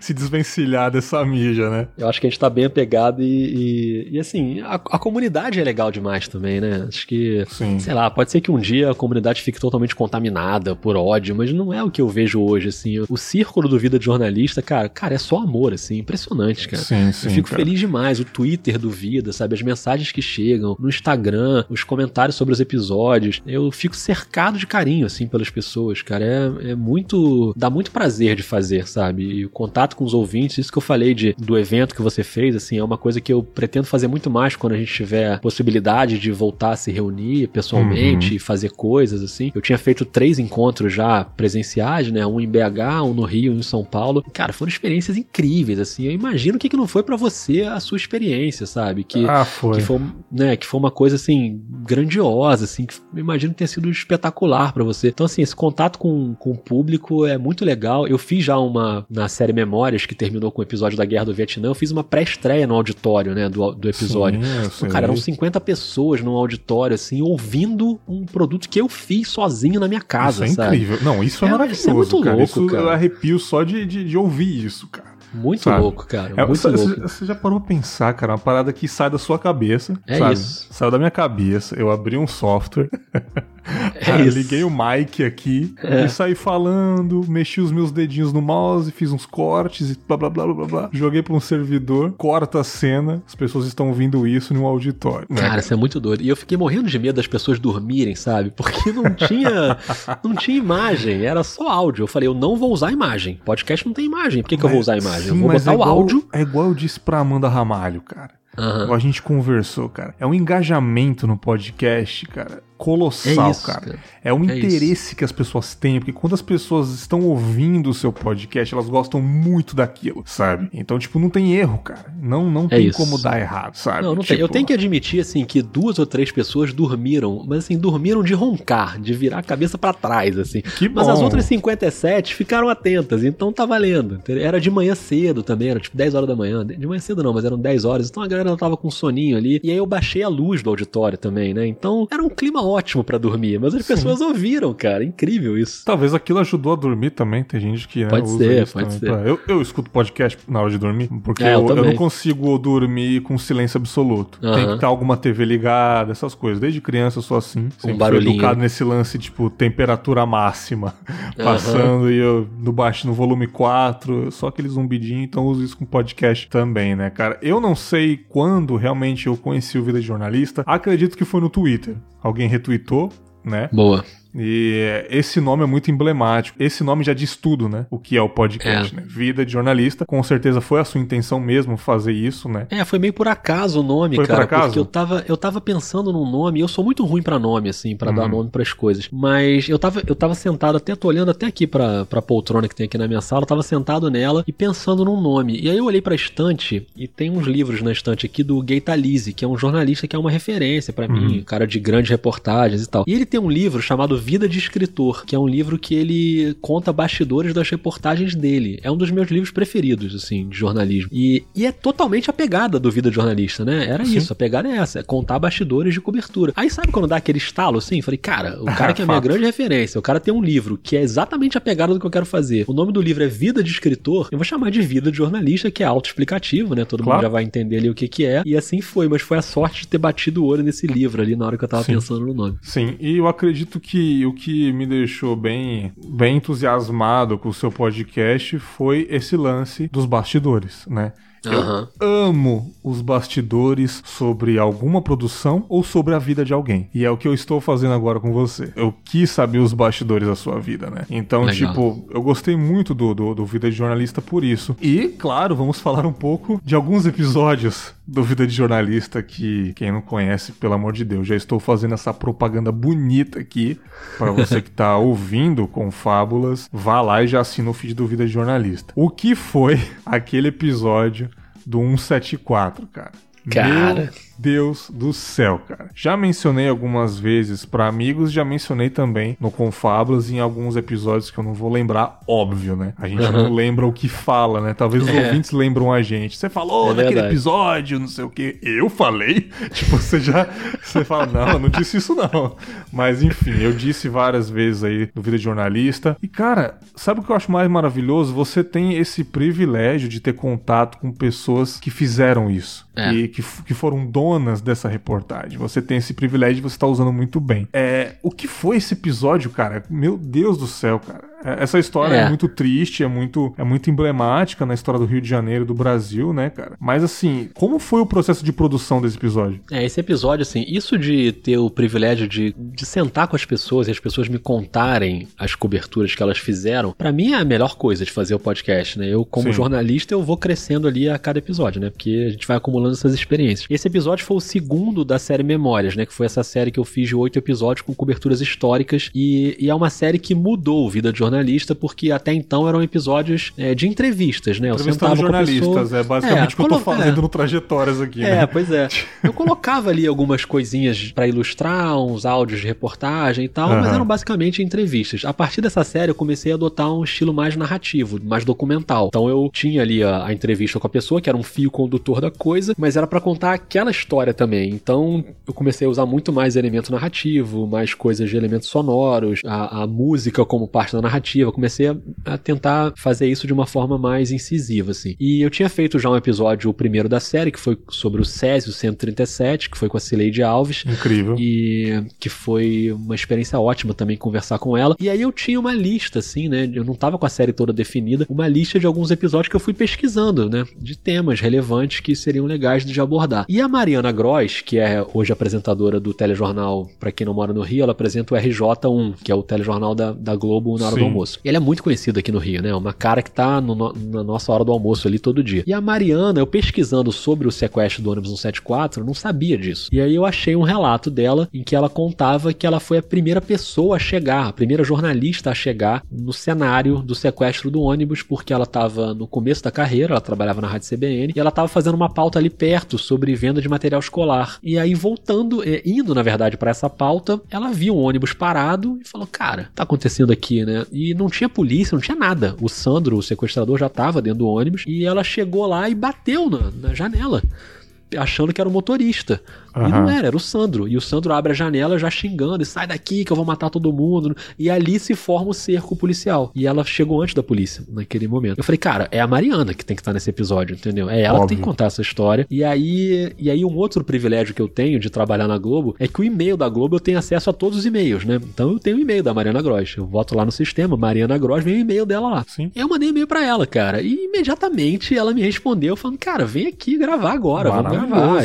Problema nenhum. E sensacional. E eu fui, cara. E a gente sentou lá numa salinha na Globo e ela me contou essa história. E, e ela conta, ela é muito boa comunicadora também, né? Então ela conta de um jeito assim interessante de ouvir, uma história como você falou muito triste, trágica e que diz muito sobre a sociedade brasileira, porque é, morreu a refém e morreu o sequestrador executado dentro do camburão, asfixiado, né? Uhum. Então tem muito a ver com coisas que acontecem até hoje, né? Foi uma, uma operação trágica da polícia do Rio, mudou a história da polícia do Rio, inclusive, né? A criação do BOP, enfim, tudo isso é, tem, tem a ver ali com aquele momento, né? De que a polícia foi muito muito mal, né? O cara, o cara tava saindo, tava meio dominado e o cara vai, o policial atira. E aí, quer dizer, no reflexo, o sequestrador atira nas costas da refém. Enfim, deu tudo errado ali, né? Foi Sim. uma tragédia completa. Então, uma história muito complicada, mas uma história muito marcante para a cidade do Rio. E aí eu, eu fiz o episódio baseado nisso. Agora, o curioso é que quando eu, eu, quando eu fiz essa entrevista, foi uns três meses antes da publicação, o que é raríssimo acontecer. Eu geralmente. Três meses tô, antes, cara? É, eu geralmente eu, eu, eu faço a entrevista e publico alguns dias depois. Aham. É, tô trabalhando ali semana a semana. Essa, como era uma série que eu já tava planejando e tal, eu consegui fazer as duas primeiras entrevistas bem antes, da Cileide, do Césio e essa da Mariana. E eu já tinha o episódio ali mais ou menos pronto para publicar. Eu publiquei o do Césio. E o episódio do Césio tinha várias coisinhas que eu coloquei de elementos sonoros. Então a Cileide falava que o momento importante foi na estrada, quando ela tava indo para Brasília. Aí eu botava um som de estrada, entendeu? No fundo, assim. Uhum. Botei uns elementos narrativos. Isso é incrível. E as pessoas cara. comentaram muito sobre isso nessa Sim. publicação. Falando, cara, você conseguiu levar o ouvinte para dentro do episódio e tal, não sei o quê.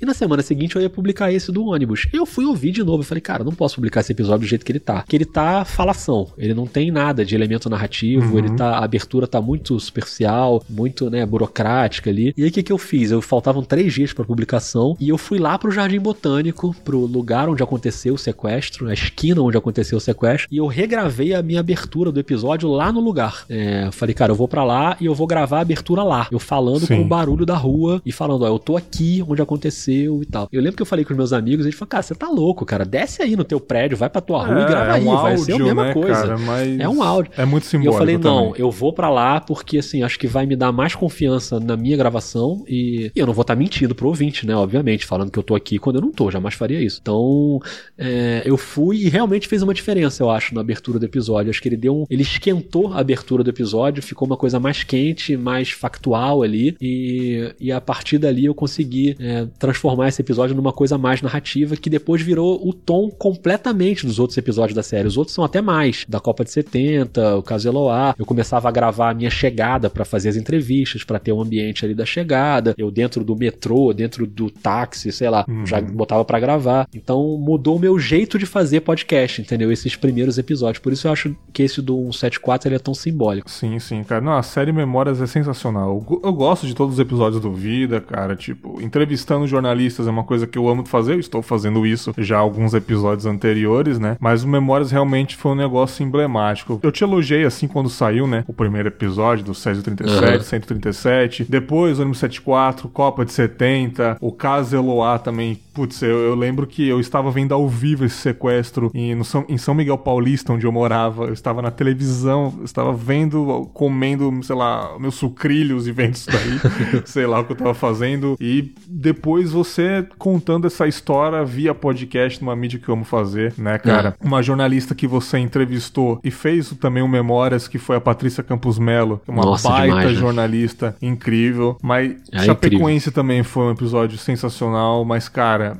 é José Hamilton Ribeiro o que Nossa. dizer de José Milton Ribeiro. Sério, cara, eu fico arrepiado até hoje. Episódio cara. 8 do Memórias.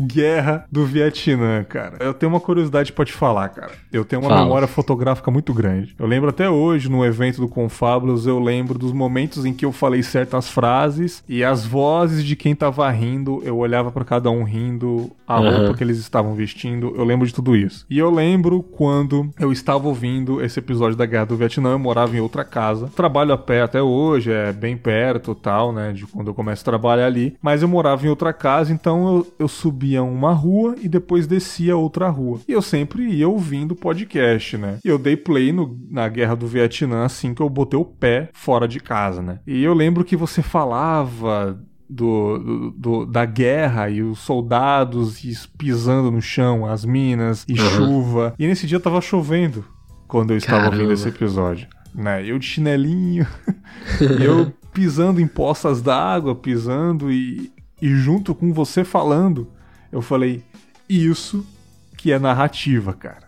Não só a pessoa editando, fazendo o máximo pra gente entrar na história, mas essas coincidências da vida que faz a gente ficar ainda mais imerso, sabe? No episódio estava chovendo, efeitos de chuva, estava chovendo, uhum. eu ouvindo também. Eu falei, é, tem meu bastante Deus, isso no episódio. O que que você tá fazendo comigo, Rodrigo? Pelo amor de Deus, cara. E claro, você entrevistou um gigante do jornalismo, que é o José Hamilton Ribeiro. Uma lenda, né, cara? É...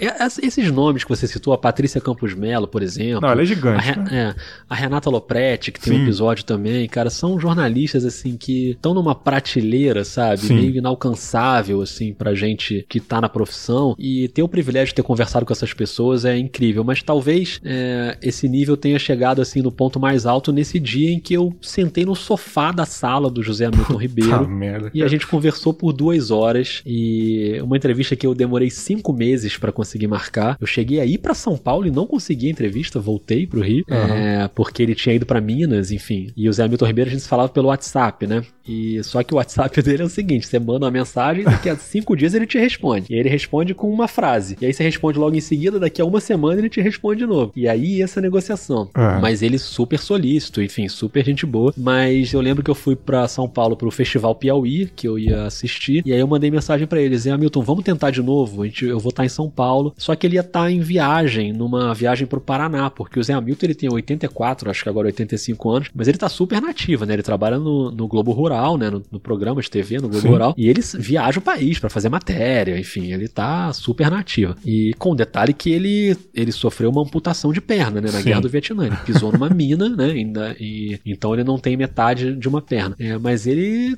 tá totalmente nativa. Então ele, ele, o que aconteceu? Ele, ele ia voltar de viagem no domingo e domingo ia ser o meu último dia em São Paulo, porque segunda-feira era meu aniversário e eu ia voltar para passar o aniversário no Rio. Mas aí ele falou assim: ah, domingo não sei se eu vou conseguir, vamos tentar na segunda, aí beleza. Aí eu remarquei minha passagem para terça. E aí eu lembro que eu tinha conseguido uma promoção ótima, assim, de passagem. e quando eu fui remarcar, não tinha mais a promoção, eu gastei uma grana para mudar Nossa essa passagem. Senhora. E aí logo depois ele falou assim: não, melhor domingo mesmo. Vamos meu Deus, domingo. cara, meu Deus.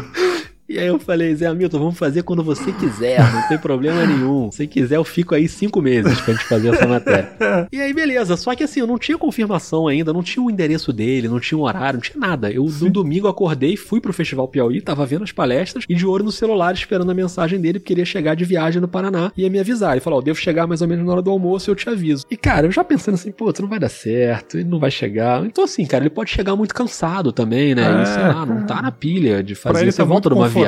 Né, cara? É. Pra você que é a correria ali, né? Exatamente. E aí, cara, ele chegou e ele mandou a mensagem, ele mandou o endereço e eu saí no meio de uma palestra do Festival Piauí e falei, vou lá entrevistar o Zé Hamilton. Eu lembro que os meus amigos estavam lá, eu falei, cara, eu tô indo na casa do Zé Hamilton entrevistar o cara agora. Nossa. E aí eu fui, assim, com uma, uma apreensão, mas uma apreensão gostosa, sabe? Assim, de. Claro. Não tá, eu não tava nervoso de, não, vou tremer, não vou conseguir fazer as perguntas. Não era isso. Era uma tensão boa no ar, de, cara, eu vou conversar com um dos maiores jornalistas, um dos maiores nomes da minha profissão, sabe? Uhum. E aí cheguei lá na casa dele, ainda teve isso, né? Eu até conto isso no episódio. Quando eu cheguei, quem me recebe é a Yolanda, que é a companheira dele, e ele tava almoçando. Então eu fiquei na sala dele enquanto ele tava almoçando na cozinha. E pra gente que gosta de áudio, Berg, você imagina isso. Eu tava no sofá da sala dele e ele tava na cozinha e eu estava ouvindo ele almoçar. Eu não, não tava você vendo narrou, ele. Você narrou isso tudo. Você é, narrou e eu chegando... conto isso no episódio. Então eu fiquei ouvindo o Zé Hamilton antes de vê-lo. Sim. E aí, quando ele sai, eu tô no sofá e, enfim, a gente fica conversando um tempo antes. E ele super interessado em podcast também, perguntando coisas sobre a mídia. Que legal, enfim, cara. Sobre o Festival Piauí, onde eu tava, o que, que tinha acontecido nas palestras. Ele é um cara super ativo. E aí a gente conversou por duas horas. E, e eu também ali, acho que nesse, nesse momento você tem que ter uma, uma certa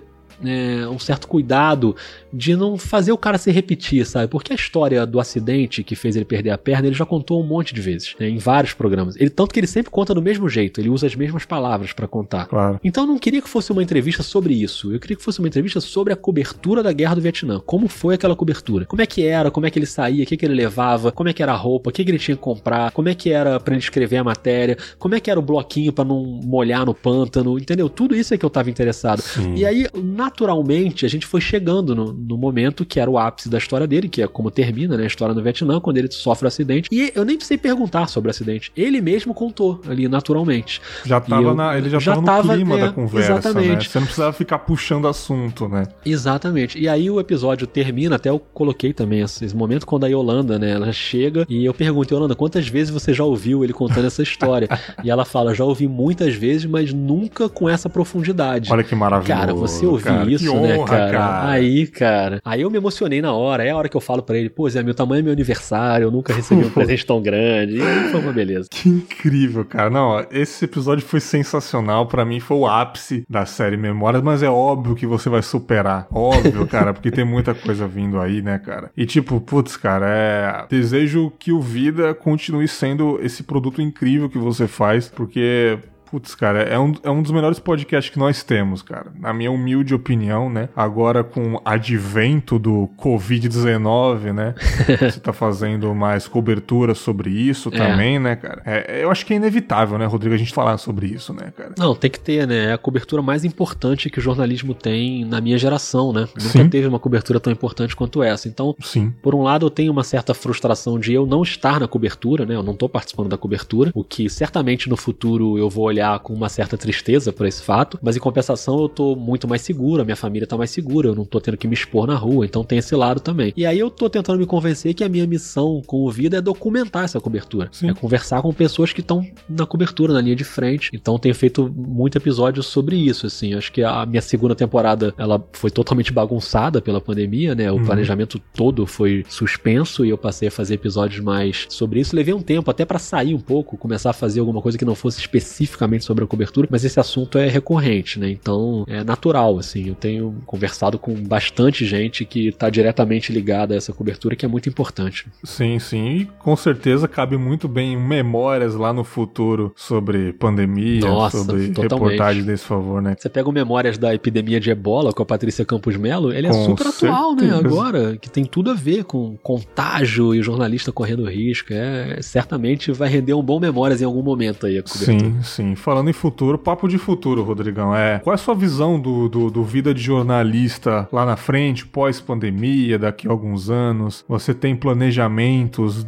Claro que não é necessário você falar, mas assim, você tem visões que você vai mudar sobre o vida de jornalista ou você simplesmente faz? Eu tenho uma ideia, eu pratico essa ideia, eu boto em prática, ou você tem esse planejamento a longo prazo? Eu acho que é um pouquinho das duas coisas. Eu tenho muito isso de fazer ali no automático, de tive uma ideia, vou fazer, vou tocar e vamos em frente, mas eu penso coisas assim que eu quero fazer, sabe? E a segunda temporada foi um planejamento, foi uma coisa pensada, fazer episódios mais narrativos, né, mais documentais e, e menos só de entrevista. É uma coisa que eu quero fazer cada vez mais, é o que mais me fascina de fazer hoje, é edição de áudio, é trabalhar com o elemento Sim. narrativo, com roteiro. Isso é a coisa que mais me dá prazer de fazer profissionalmente hoje. Sim, é o que eu mais gosto de fazer. Então eu quero muito continuar fazendo isso, fazer isso com mais intensidade e, e assim, eu quero muito fazer coisas diferentes das que eu faço, sabe? Então, uhum. por exemplo, eu tenho uma série já, eu, eu, eu, provavelmente vou fazer uma nova leva da série Memórias em algum momento, né? Já tem algumas coisas planejadas, mas tem uma série que eu vou publicar no fim do ano, acho que eu não, acho que eu não comentei isso com ninguém ainda, que é uma série que eu tô fazendo desde janeiro, conversando com dois jornalistas, uma de São Paulo e um do Recife, dois jovens jornalistas, para contar como é a vida de um jornalista ao longo de um ano. Então vai se chamar hum. Vidas Cruzadas, vai ser uma série também, é, e eu tenho conversado todo mês com esses dois jornalistas. A gente troca vários áudios todo mês e, e a gente não imaginava em janeiro que ia ter uma pandemia no meio do caminho, né? Claro. Então, cara, até agora, até o meio do ano aí, o que já teve de reviravolta na vida deles, profissional, cara. Legal, eu já, cara. Eu já tô com pena do quanto eu vou ter que cortar desse material. então acho que vai ser um material bem desafiador, assim, de editar e montar um roteiro para contar essas histórias, mas acho que vai ser um material bem legal. E várias coisas já aconteceram, coisas muito boas e coisas ruins também. Como é a vida nossa, né? A nossa vida é assim, tem coisas boas e coisas ruins. Sim. Essas coisas já estão acontecendo e certamente vai acontecer ainda mais, porque a gente não tá nem na metade ainda da apuração. Então eu quero fazer esse tipo de coisa, sabe? Fazer coisas que eu ainda não fiz e experimentar formatos e buscando coisas, assim. Eu penso em tentar fazer o Vida ser sustentável uhum. financeiramente. Eu tô começando a olhar isso com mais atenção agora, uma coisa que na primeira temporada eu não fiz. Agora o Vida já tem uma campanha de financiamento online que tá funcionando bem para mim, que cobre meus gastos básicos, então tem sido muito útil, assim. Agradeço imensamente a todos os apoiadores do Vida, porque é um é recurso que ajuda demais. Claro. Mas eu penso em olhar para frente e realmente, quem sabe, um dia poder viver disso mesmo, né? E me remunerar totalmente com o podcast para poder me dedicar 100% a isso. Sim. E não sei. Mas por outro lado, tem o meu emprego também, que eu também gosto de falar de basquete. Então, não sei, eu vou. Eu deixo o barco andar, mas de é um olho nas margens, coisa, sabe? Um pouco de cada coisa. É isso, né? é isso. Sim, eu sim, fico de olho ali para ver o que, que vai acontecendo, né? Vamos ver como é que vai ser. Sim, a minha visão de produção de podcast mudou bastante, Rodrigo, de, de um tempo pra cá, porque eu tava querendo muito esse lance de edição e, e efeitos e essa produção dos bastidores mesmo, né? Uhum. E eu confesso que hoje em dia eu quero ser o frente disso. Boa. Eu quero ser o produto, entendeu? Claro que eu continuo editando, não perdi a qualidade das edições. As edições do Confablas são mais simples porque o, o Confablas é uma coisa mais crua, né? Não é uma coisa tão produzida, não é uma narrativa, é mais um papo que estamos fazendo aqui. Mas eu quero ser o produto. Então eu tenho algumas ideias pro futuro, sim. Né? A pandemia também me atrapalhou, como eu disse para você em off, coisas é, que eu queria fazer, né? Que eu já tava pensando e na minha cabeça é uma coisa que que acredito que ainda ninguém fez, né, do jeito que eu tava pensando, mas não quer dizer que eu vou deixar de fazer, né? O futuro tá aí, assim que as coisas melhorarem. Conversei com você sobre uma coisa antigamente que a gente tava planejando, né, Rodrigo? Que Isso. pode acontecer também, né? né? A gente, o futuro tá aí, né, Rodrigo? Mas é. é o negócio é não parar de fazer. Eu amo fazer isso, você também ama fazer isso, e a gente tem que lutar com as armas que tem, né? Se é a gente isso. tem isso no momento, vamos fazer. As coisas que vierem, a gente pega. É, cara, eu acho que você é um exemplo ótimo de, de alguém que, que fica pensando o tempo inteiro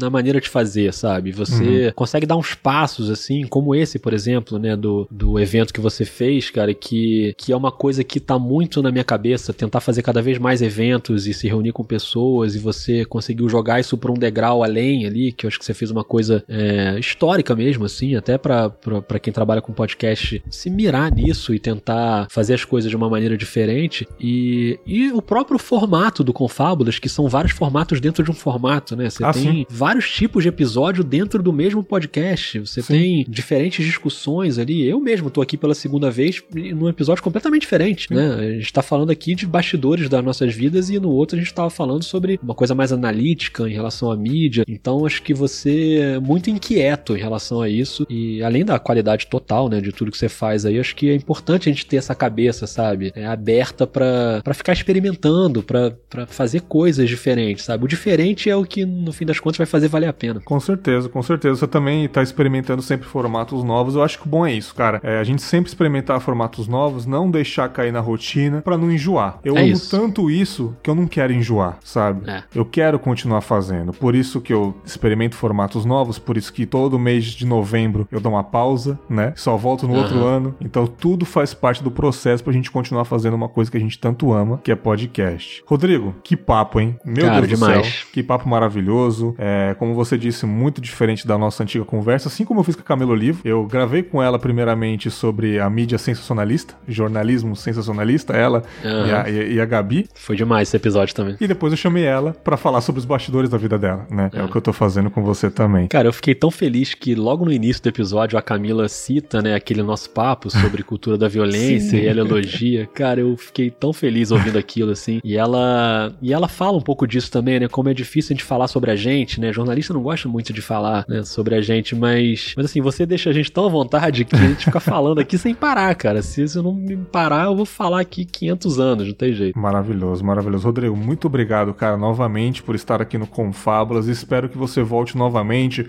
pra gente gravar um Boas Lembranças, mesmo que o Boas Lembranças é dedicado nessa fase da pandemia, né? Eu tive essa ideia pra gente dar uma relaxada, lembrar de coisas Sim. que aconteceram antes disso tudo, pra gente se sentir um pouco melhor, mas eu tô gostando tanto de fazer que ele pode continuar, por que não? Claro. Depois que acabar isso tudo. Então, por favor, espero você novamente aqui para você lembrar de coisas boas que aconteceram na sua vida, né? Momentos marcantes, a gente bater mais um papo reflexivo aí. E, cara, é, falamos muito do Vida de Jornalista, mas fala aí suas redes sociais, fala mais um pouco do podcast, onde a gente pode encontrar. Fique à vontade, o espaço é seu, cara. Cara, o Vida Jornalista tá no Twitter, no Instagram, com a mesma arroba, Vida Underline Jornalista, e, e o dois pontos no, no, no Globoesporte.com, mas também em todas as tocadores, no Spotify, uhum. enfim, onde você costuma ouvir seu podcast. E qualquer pessoa que quiser trocar uma ideia sobre podcast, sobre o processo, eu publiquei agora recentemente um episódio que é sobre o processo, né, de, de produzir um episódio narrativo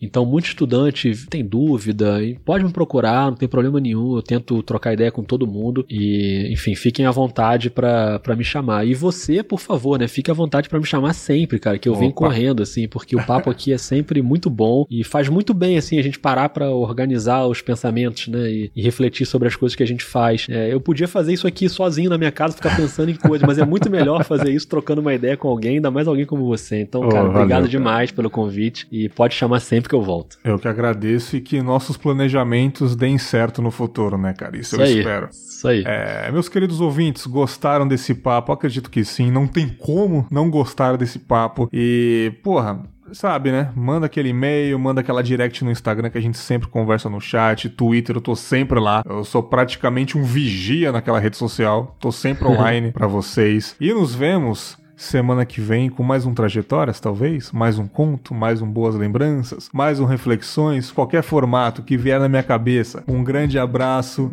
e tchau!